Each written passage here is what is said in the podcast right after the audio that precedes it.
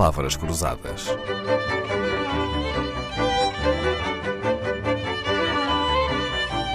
Porque quase tudo é uma questão de semântica.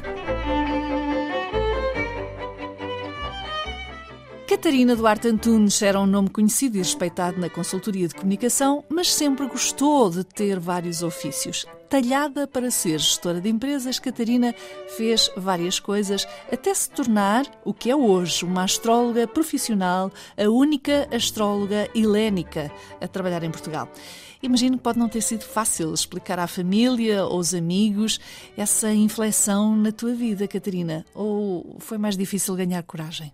Foi fácil com a família, os amigos foram mudando naturalmente, porque não tive afinidade. O que foi difícil foi mesmo mudar de profissão, porque durante alguns anos tive um pé na comunicação corporativa e outro pé na astrologia, no aconselhamento astrológico, e de facto são duas posturas diferentes, duas linguagens diferentes, duas atitudes diferentes na vida. E sim, a fazer a, transi a transição e dizer adeus à comunicação corporativa levou bastante tempo. Uhum. Eu conheci a Catarina há uns anos, tratamos-nos por tu, mas não é por isso que trouxe perguntas fáceis, muito pelo contrário. Catarina, estás preparada para enfrentar uma advogada do diabo? Aposto. Sim? Então vamos lá.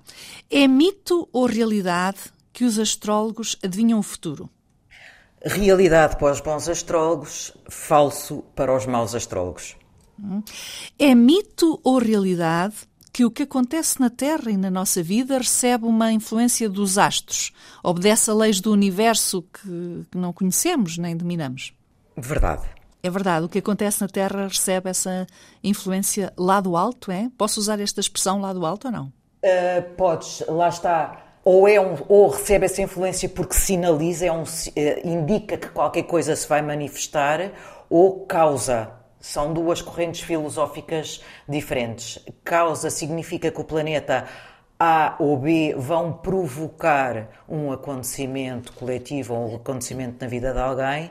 Do, da, do lado do, dos sinais, significa que planeta A ou planeta B sugerem ou indicam que algo pode acontecer da mesma forma, mas não a causam, ou seja, é como os ponteiros do relógio indicam que agora são 10 horas e 13 minutos, mas não provocam uhum. as 10 horas e os 13 minutos. E é mito ou é realidade que a hora e o local onde nascemos marcam o nosso destino?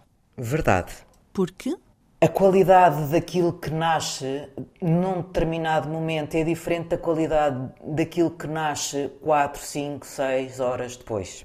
Hum, okay? isso, isso, também é assim nas hortas e nos jardins que tu cultivas com tanto interesse e dedicação? Há uma influência muito engraçada desde sempre nas hortas. Por exemplo, se tudo aquilo que nasce uh, ou que se propaga abaixo da terra, como os alhos, as cebolas, as beterrabas, normalmente semeia-se ou deita-se à terra na fase de lua a seguir à lua cheia e até à lua nova, e aquilo que nasce acima da terra, alface, espinafres, normalmente deita-se à terra entre a lua nova e a lua cheia. Engraçado, eu sabia que os agricultores costumam dar muita importância às fases da lua, para decidirem as suas sementeiras e as suas colheitas e nunca me ocorreu ligar a agricultura à astrologia.